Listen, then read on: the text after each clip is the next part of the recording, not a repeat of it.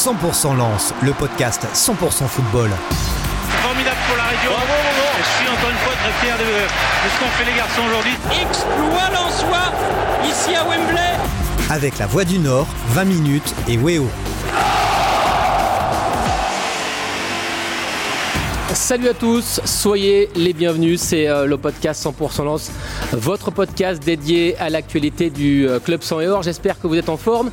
Et on est ensemble pendant une petite demi-heure. Vous connaissez le principe. Euh, vous pouvez écouter ce podcast sur Deezer, Spotify, 20minutes.fr, voixdunord.fr et puis vous pouvez aussi le, le regarder chez vous sur Weo. Alors petit tour de table avec Christophe Kuchli, Monsieur Plus.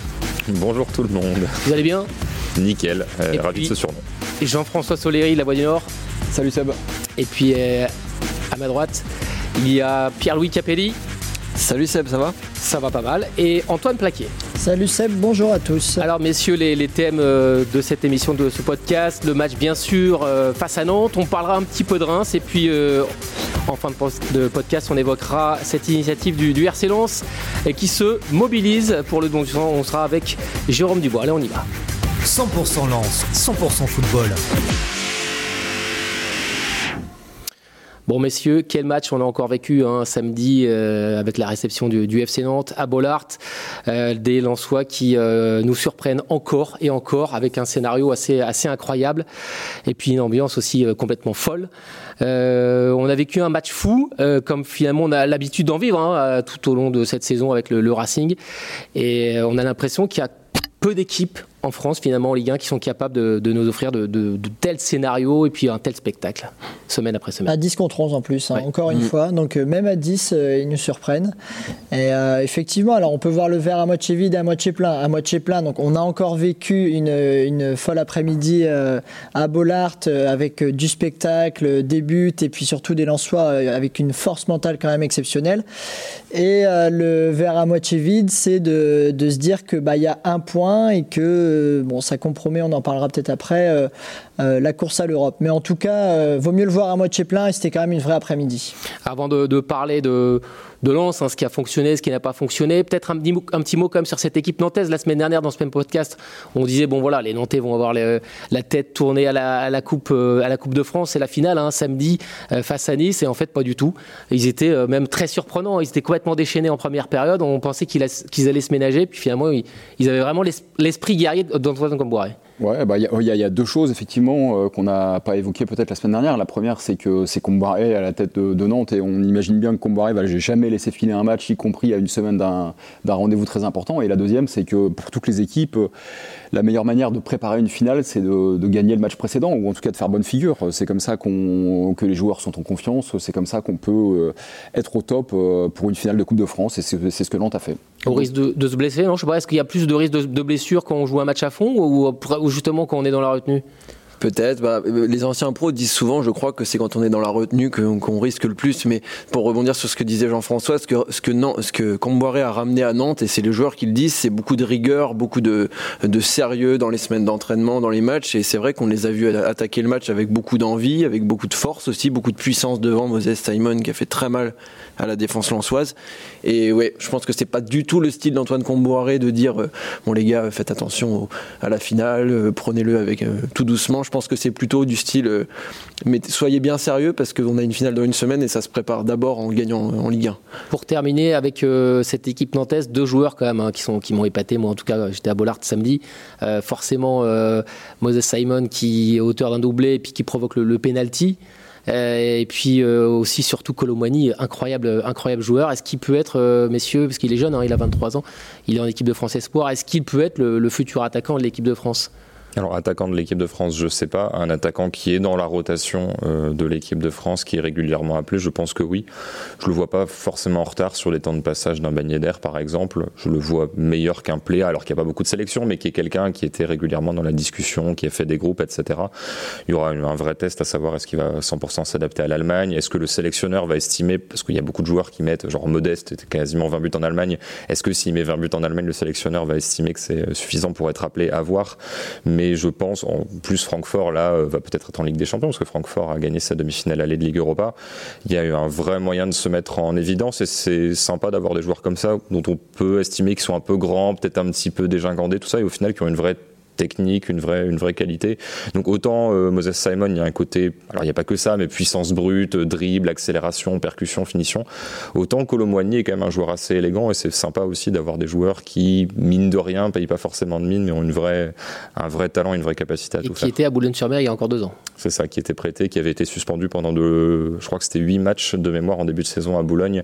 Et Boulogne avait raté la montée pour un point en Ligue 2. Maintenant, Boulogne qui est descendu d'une division. Et tout le monde à Boulogne encore maintenant dit s'il prend un ou deux matchs de suspension de moins, ces matchs-là on les gagne parce qu'il était largement au-dessus du lot. Et du coup, on monte en Ligue 2. Et ensuite, toute la- tout l'avenir du club est totalement différent. Un parcours là, N'Golo Kanté. Allez, revenons, euh, messieurs, à, à notre Racing. Euh, donc, euh, Lens, hein, qui euh, à 11 contre 10, c'est allé très vite. hein. Il y a eu ce, ce carton rouge très rapide. Il nous a fait une petite Schumacher, là, euh, Jean-Louis Leca. On était aux alentours de, de la 20e minute. Mais ce qui est assez surprenant, c'est qu'à 11 contre 10, bah, il y a trois semaines face à Nice, les Lensois réussissent à s'imposer. Ils font le, il y a le même scénario face au Paris Saint-Germain et au Parc, ils arrivent à égaliser.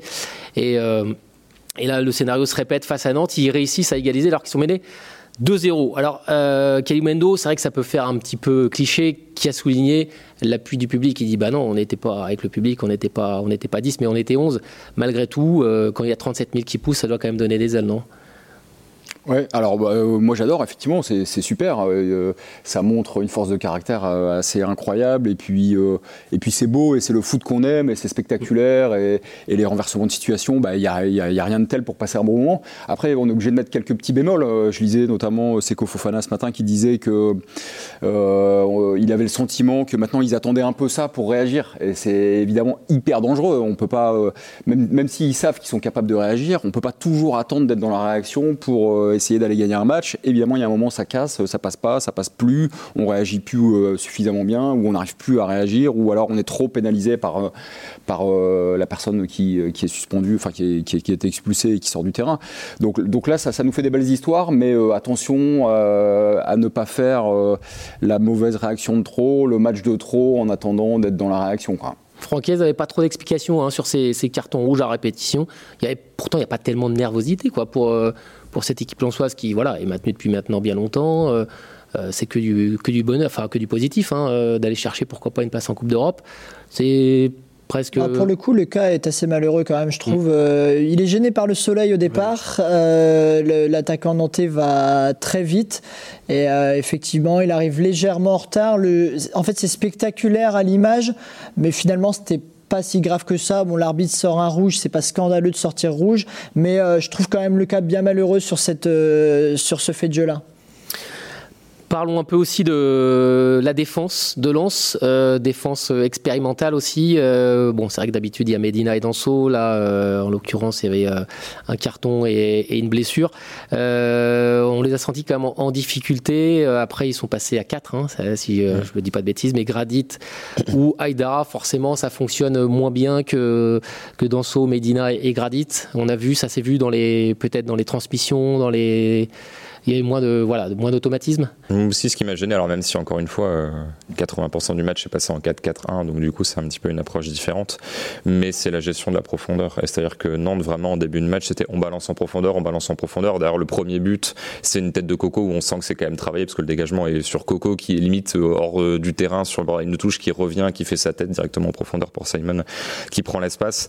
Euh, Gradit se fait aussi avoir sur, euh, sur le rouge. Honnêtement, euh, alors évidemment, il y a des des transmissions, des dépassements de fonctions, etc., où on sent que les habitudes sont pas hyper bonnes. Mais là, il y avait parfois un football qui peut paraître primaire, mais qui finalement est assez réfléchi, du OK, Lance va nous presser, on fait deux, trois passes, et quand Lance monte son bloc pour venir chercher, on balance en profondeur parce qu'il y aura, il y aura des espaces.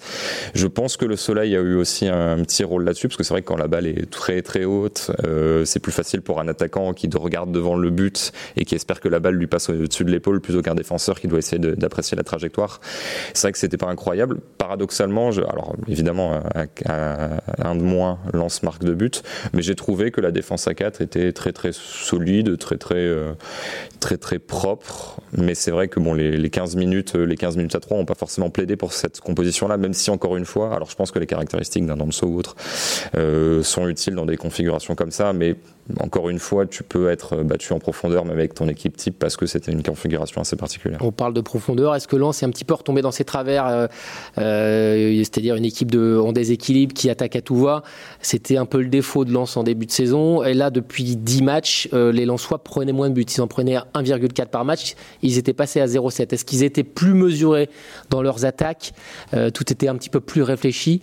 Et est-ce qu'on a retrouvé un, un Lens finalement euh, un peu moins, un peu plus euh, spontané, enfin pas spontané, mais en tout cas qui, voilà, qui, va de l'avant. Et est-ce qu'ils sont un petit peu retournés leur travers euh, samedi Peut-être qu'il y a de ça, peut-être qu'ils sont moins réfléchis dans leur jeu, mais je pense que au final, on avait, on avait beaucoup, on avait dit beaucoup de bien de l'adaptation lançoise à Paris, euh, de Christopher Wu qui passe défenseur central avec Aïdara et Grady, mais on se rend compte aussi que les hommes forts, les hommes euh, de base de Francaise comptent. Kevin Danso avait fait une très très bonne première mi-temps euh, au Parc des Princes. Bon, il se fait expulser et, il coûte euh, beaucoup au Lensois, même s'il y avait eu match nul. Voilà, Franck Hez a des joueurs qui savent s'adapter. Il a un effectif qui permet de, euh, de garder cette défense à 3 avec des joueurs qui, pour, pour lesquels ce n'est pas le, poste principal. Mais il faut quand même dire qu'il y a trois hommes qui sortent un peu du lot. C'est Grady, c'est Danso et c'est Medina, même si Christopher Wu a, beaucoup progressé. Il y a aussi une petite question de justesse malgré tout, parce que c'est toujours pareil. Euh, Lens peut attaquer à 7 tous les matchs. Si Lens attaque à 7 et perd les ballons comme Klaus sur le deuxième but, c'est forcément derrière on concède des transitions et il y a peut peut-être ce côté-là aussi, c'est-à-dire que bah, réussir des passes dans le camp adverse, c'est quand même un prérequis pour pouvoir y rester, pour pas devoir défendre un adversaire qui fait 50 mètres dans l'autre sens. Et c'est vrai que là, parfois, il y a eu du manque de justesse sur le début de match, alors que honnêtement, euh, j'ai vu une deuxième fois le match pour vraiment être sûr, alors un peu en accéléré, mais euh, tu concèdes beaucoup plus. Alors c'est logique, un terrain de moins, tu pousses pour marquer, mais tu concèdes beaucoup plus d'occasions une fois que tu as pris les deux premiers buts qu'avant. Et c'est rien un côté un peu malchanceux d'en prendre deux sur euh, limite les deux seules situations, et un côté assez chanceux d'en prendre aucun ensuite, alors que vraiment il y a un déséquilibre vers l'avant. Donc ça, qu'il y a parfois aussi une question de chance, de réussite, de maladresse euh, de l'adversaire, parce qu'encore une fois, tu peux potentiellement être à 0-0 jusqu'à la 45e et en prendre 4 derrière. Quoi, c'est toujours, euh, c'est toujours aussi lié à la réussite de l'adversaire, mais je, je pense que malgré tout, la balance reste, reste assez positive pour Lens.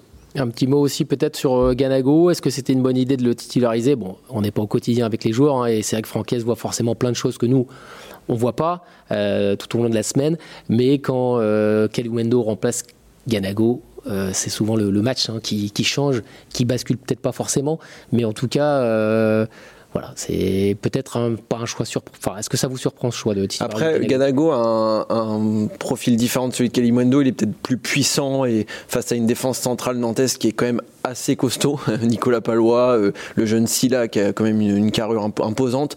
Peut-être que Francaise a réfléchi dans ce sens-là. Et puis il y avait aussi l'incertitude avant le match autour d'Arnaud Kalimundo qui ne devait peut-être pas être dans le groupe, qui finalement y a été.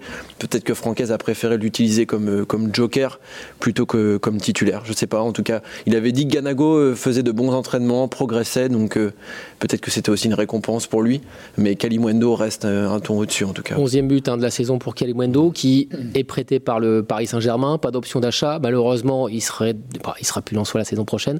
Est-ce lui, il aimerait revenir, venir à Paris? Est-ce que c'est, enfin, revenir à Paris? Est-ce que c'est une bonne idée? Est-ce qu'il a le niveau pour s'imposer au Paris Saint-Germain? Est-ce que son avenir passera par un, un club étranger? Je pense qu'il y a des chances que ça fasse comme la saison, enfin cette saison-ci, à savoir qu'il fasse le trophée des champions et qu'il fasse le début de saison. Là, c'est un peu, alors même s'il n'y a pas que ça, c'est un peu l'arrivée de Messi qui le pousse dehors au PSG parce que du coup, au début, sur le début de saison, sur les premiers matchs, il a du temps de jeu. Ensuite, il est même plus dans le groupe. Moi, alors c'est, je suis pas son conseiller, il fera sans doute des meilleurs choix que moi, mais j'aurais tendance à quand même privilégier un prêt, par exemple en Allemagne, dans des championnats assez ouverts, où il pourra montrer sa valeur. Peut-être un club euh, qui joue l'Europe, ce qui sera peut-être pas le cas de Lens, mais à Paris, euh, à son âge, je pense que si c'est pour jouer 10 minutes de temps à autre, ça n'a pas d'intérêt particulier. Il est quand même sur une courbe de progression, on voit que le temps de jeu paye, et à 20-21 ans, c'est vraiment le moment où il faut, il faut enchaîner les matchs. Messieurs, pour terminer avec ce match face à Nantes, euh, donc bon, Lens s'est bien battu, Lens a, nous arrivé à un, match spectaculaire, hein, euh, avec un, stade vraiment euh, qui était en fusion. Malgré tout, Lens ne prend qu'un point, mauvaise opération hein, dans la course à l'Europe. Allez, on va dire qu'il y a encore un mince espoir de terminer européen cette saison. Euh, Lens est à deux points de la sixième place et à cinq points de la cinquième place. Bon, on va dire que pour la cinquième place, c'est quasiment cuit. La sixième place n'est pas qualificative hein, pour une Coupe d'Europe, sauf si euh, nice, qui dispute la Coupe de France, bat Nantes. Mm. et, que Nice, et que premiers. termine dans les 5 premiers. Bon, malgré tout, il faut aller chercher cette sixième place. Bon, on y croit quand même ou bon pour vous la, la cinquième place c'est 5 points à 3 journées de la fin, ça paraît quand même très compliqué. hein. Ouais, alors après, est-ce qu'il faut faire tous ces calculs ou il faut simplement se dire, euh, faut aller gagner à Reims, faut aller gagner à 3 et puis il faut finir en beauté contre Monaco? Je pense que c'est aussi simple de voir les choses comme ça, de se dire qu'il y a 9 points à prendre et puis qu'on fera, le, on fera les comptes à la fin, mais en tout cas, euh, les- ces, ces 9 points, ils, ils peuvent être pris hein, et ça ferait une formidable finale entre guillemets à domicile contre Monaco. Ça peut faire une très belle fin de saison pour Lens et puis on fera les comptes à la fin, on, on paiera euh, les artistes à la fin. Quoi. Moi, ce qui me dérange un petit peu, c'est pas tant l'écart de points entre la cinquième place et Lens, mais c'est le fait qu'il y ait trois équipes devant, en fait, Strasbourg, Nice et Lyon. Donc, c'est-à-dire que c'est pas une lutte à deux, par exemple, où il faut compter sur les faux pas de l'adversaire. Là, il y a quand même trois équipes pour lesquelles il faut attendre un faux pas. Et, ces trois équipes journées. quand même, alors Lyon, euh, Lyon peut-être euh, est moins régulier, mais en tout cas Nice et Strasbourg font un peu preuve de un peu preuve davantage de régularité. Donc euh, c'est ça qui va être compliqué surtout, je pense. Allez, le prochain match c'est euh, dimanche à 15h face à Reims. Justement Reims, on en dit un petit mot. 100% Lens, 100% football. Reims euh, qui accueillera Lens euh, dimanche à 15h. Il y a aussi un autre déplacement hein, euh, à 3 et Lens qui terminera la saison face à Monaco. Euh, un petit mot sur Reims, euh, peut-être avec Christophe. Que dire de cette équipe de Reims qui est solide, hein, qui, est solide aussi face euh, aux grosses écuries? Et qui, est, qui a une défense euh, solide avec Abdelhamid tiens, qui vient de prolonger. Ils sont assez forts en communication d'ailleurs. Je sais pas si vous avez vu la, La vidéo, la est ouais, avec euh, ouais. Ils sont assez bons. Il y a des clubs d'ailleurs qui sont bons. hein. Toulouse à l'époque, je me rappelle, était pas mal dans sa communication. Euh, bon, voilà, que dire de cette équipe de Reims? Et des- Non, mais il y a des équipes où- voilà, pour lesquelles on est parfois un peu moins inspiré. Il y a souvent des choses à dire, peut-être sur Marseille, sur Lyon, sur Paris. Puis il y a des clubs comme ça, peut-être un petit peu moins sexy. Euh, et Reims, euh, voilà, qui, qui est maintenu.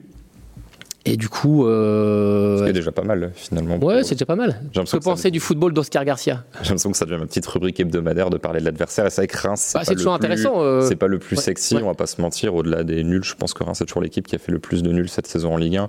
L'une des meilleures défenses du championnat, donc encore plus, euh, fortiori sur les équipes de bas de tableau qui euh, traditionnellement encaissent plus de buts.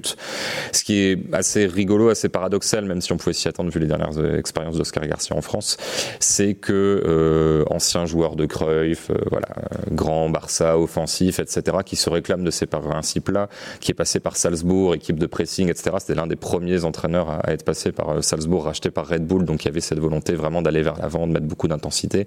Et lui, a- il y a quand même un gros différentiel. Alors c'est pas le seul, hein, Peter Bosch euh, aussi a un peu ce décalage-là entre le discours qui est assez ambitieux, assez offensif. Moi, je suis un enfant de Barcelone, de cette école de la possession, tiki-taka, etc.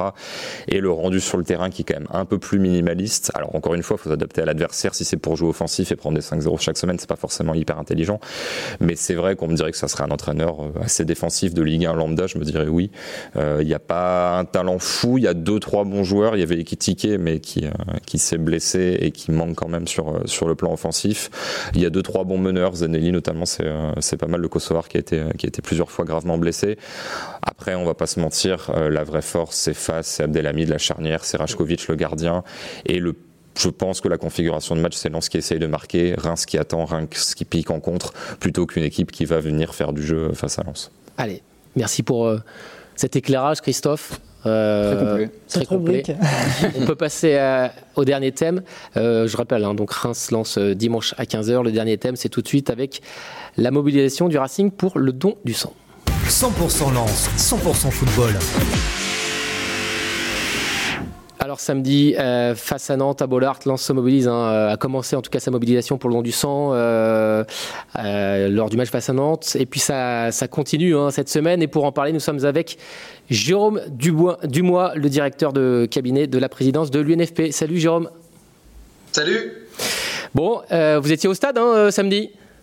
Ouais, Avant de parler de, cette belle mobilisation, peut-être un petit mot sur, euh, sur ce match que vous avez vécu, cette ambiance que vous connaissiez peut-être assez incroyable quand même. hein, euh, euh, ce stade en, en fusion, c'est peut-être une des plus belles ambiances de, de la Ligue 1, non? Bon, c'est certain, je pense que c'est euh, clairement une ville de foot. euh, Lens, moi ce qui me ce qui me fascine toujours quand euh, quand je viens à Lens, c'est bon la ferveur, c'est aussi ce qui se passe avant. La, la, la simplicité des gens, l'accueil. Moi, je suis arrivé, je suis venu, je suis venu de Paris avec avec ma voiture et même en arrivant, on sent déjà euh, du, du stadier euh, jusqu'à l'intérieur du, stade. euh, voilà l'accueil et la, sincérité du, du peuple lensois. Et puis franchement, ce qui est génial, c'est la tribune latérale.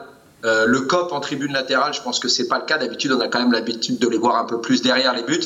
Et ça, je trouve ça absolument fantastique. Ça chante de la première à, la 95e minute. Et puis là, en plus, bon, bah, on l'a vu avec un, scénario juste dingue, avec des Lensois qui lâchent rien à, à, à 10 en plus. Bon, avec une expulsion, voilà, on pourra revenir dessus. Vous en avez déjà assez parlé, mais c'est la magie du foot et, on sent que ça pousse et que le peuple est derrière. Donc, ça joue toujours à à 12 euh, à Lens. C'est ça qui est beau. Alors revenons à cette euh, mobilisation, cette belle initiative euh, pour le don du sang. Ça a commencé samedi. Il y avait ce maillot spécial. Racontez-nous ensuite, bah, donc ce voilà, ce, ce, flocage et puis ensuite la suite des opérations. Ça sera mercredi, je pense, à, Bollard. C'est bien ça?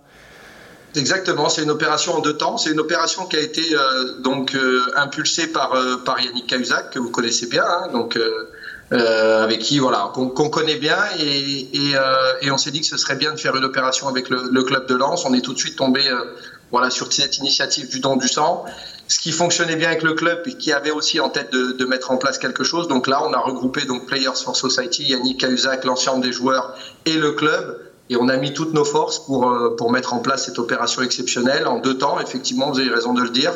Euh, samedi déjà avec euh, voilà cette activation sur sur les maillots avec les, les groupes sanguins euh, où il y avait cette cette petites écritures sur le dos des maillots, un gros dispositif euh, digital, réseaux sociaux pour pousser parce que l'objectif bah, c'est la collecte, c'est la collecte exceptionnelle à, à Bollard mercredi dans l'enceinte du stade où voilà les donneurs auront le privilège de, découvrir les coulisses, d'aller de passer par les vestiaires, de revenir avec un, petit cadeau et, voilà et de, venir faire cette collecte euh, exceptionnelle avec euh, le FS. On a euh, déjà euh, pas mal de, de, de, gens qui ont qui ont déjà programmé euh, leur venue. Donc avec le FS, c'est déjà un succès puisqu'on on va rouvrir euh, de la place pour pour mercredi. Donc ça va être une journée exceptionnelle, record aussi de, de dons de sang. Voilà, on sait que ça tue euh, beaucoup de monde. Il y a, il y a, plus d'un million de, vies qui sont sauvées grâce à, cette ressource euh, chaque année. Et donc, euh, et donc c'est une opération pour, le, bien commun, on va dire, avec la mobilisation de tous, des joueurs, du club. C'est-à-dire que le club a été exceptionnel. Et, voilà, c'est ce qui va certainement donner un grand succès mercredi.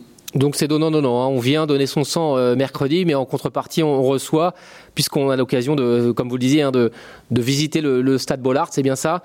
Et pour, euh, ouais, et pour revenir à, à, ce don du sang, euh, il faudrait, si j'ai bien lu, 3,6 millions de dents par, par an hein, pour prendre en charge tous les patients ayant besoin de, de sang. Et mal, malheureusement, il manque beaucoup. Hein. il manque près d'un million, c'est ça? Il, manque, il manque beaucoup, euh, effectivement, et, c'est pour ça qu'on a décidé de se mobiliser. Puis vous savez, les, joueurs, à travers les joueurs, à travers le football, on a la capacité aussi de, de toucher euh, la jeunesse et donc euh, avec les footballeurs d'élargir le cercle de donneurs. Et donc cette opération elle est exceptionnelle parce qu'elle voilà, elle, sort un peu du cadre des des gens habituels qui, qui ont cette sensibilité première de venir donner leur sang et là pourquoi pas d'élargir alors après, il y, a des, il, y a des, il y a des critères, il y a des conditions. Hein. Quand vous allez sur le site de l'EFS, vous pouvez regarder les, les critères d'éligibilité. Il hein. euh, faut avoir plus de 18 ans, il faut peser plus de 50 kilos, voilà, faut être en bonne santé euh, globalement. Et donc, euh, et donc c'est aussi ça cette force parce qu'effectivement, il y a, il y a un manque assez élevé et donc on va essayer de créer un peu une, une nouvelle, nouvelle dynamique. Et si vous remplissez tous les critères, il suffit de, de, de se pointer au stade ou il faut quand même s'inscrire avant? Oui faut s'inscrire avant, évidemment, sur, euh, sur le, le, site internet. Okay. Vous avez tous les liens sur l'opération euh, qui, est, qui est faite euh, sur, les, sur les réseaux sociaux et, et accessible sur le, le site de, de Lens ou de l'EFS. Et puis après, vous allez directement au stade et puis vous, vous êtes pris en charge et puis vous aurez cette expérience unique au stade Bollard. Alors on rappelle les horaires 9h, 13h, 14h30, 18h. Euh, parlons un peu aussi peut-être de, de Players for Society. Euh, et puis finalement des, initiatives, parce que là il y a un don du sang, mais il y a aussi plein d'autres choses, non? Ouais, il y a plein d'autres choses. Players for Society, c'est un, programme d'action qui est dédié à, l'engagement sociétal des, footballeurs et des footballeuses. C'est un mouvement qui est né euh, il y a un peu plus de deux ans euh, maintenant parce qu'on a vu qu'il y avait à peu près, on, a, on a sondé hein, les, les, footballeurs dans les vestiaires, il y a à peu près de 70% euh, d'entre eux qui souhaitent s'engager, mais c'est pas si simple de construire et, et structurer un, projet, une action. Et c'est là qu'à l'UNFP, on a décidé de monter un vrai programme qui sera capable d'accompagner la démarche de chaque joueur de manière individuelle ou alors à travers une action collective. Et dans le but de pouvoir leur, donner cette, euh, cette opportunité de, changer les choses, d'inspirer aussi les, les, nouvelles générations avec un peu un regard, une approche nouvelle. Alors il y a plein d'actions, hein, c'est assez protéiforme. Vous allez faire, on va faire des campagnes de sensibilisation, de mobilisation, des actions terrain, comme là, des levées de fonds. Et puis euh, plein de plein de terrains d'action et de champs d'expression. On fait beaucoup de choses sur le handicap, l'enfance, le soutien aux populations euh, fragilisées. On a fait une activité, une action dans les prisons pour parler de, de réinsertion. On a fait le parallèle avec la, la reconversion chez les sportifs, l'environnement sur la protection des, des, feux de forêt dans, en Corse et dans le sud de la France, le harcèlement scolaire qui est un enjeu majeur de, de, de société aujourd'hui. On a mobilisé euh, des joueurs et des joueuses comme N'Golo Kanté, Olivier Giroud, euh, Amel Majri, Eugénie Le Sauveur, un dispositif dans les écoles avec plein, plein de joueurs de, dans toutes les villes qui vont pouvoir participer aux ateliers et aux programmes voilà, des opérations sac à dos pour les sans domicile fixe, euh, la cause des aînés aussi avec le lien intergénérationnel. On a vu pendant le Covid à quel point c'était important de ne pas laisser nos, aînés de, côté. On a fait une opération avec euh, voilà, Florian Thauvin, des tournées de sport à l'hôpital. On a déjà travaillé avec le club de Lens. Et voilà, donc les joueurs, ils ont cette force d'influence unique, je dirais, ils ont un impact incroyable sur la, sur la jeunesse. Et cette force de, pouvoir activer aussi leur, leur communauté, de parler à la jeunesse et, faire en sorte qu'ils soient connus pour ce qu'ils font sur le terrain, mais aussi ce, qu'ils font en dehors des terrains et d'être euh, inspirants pour ça. C'est ça la, la, force de Players Sport Society, c'est de construire des démarches euh, aussi d'authenticité et de sincérité. Et euh, c'est le seul devoir qu'ont qu les joueurs. Et, et, finalement, ça marche et on le fait sur le, sur le long terme. Surtout, c'est pas, c'est pas un one shot. Donc voilà. Donc on a plus de 400, 500 joueurs et joueuses euh, qui sont engagés aujourd'hui et plus de trentaine de joueurs internationaux. Merci Jérôme pour toutes ces explications et merci pour votre engagement. Merci, eh, messieurs et puis euh, on se retrouve. À bientôt. Bonne semaine à tous. Bye bye. Ciao. 100% Lance, le podcast 100% football. Fier de, de ce qu'ont fait les garçons aujourd'hui. Exploit l'en soi ici à Wembley avec la Voix du Nord, 20 minutes et Weo.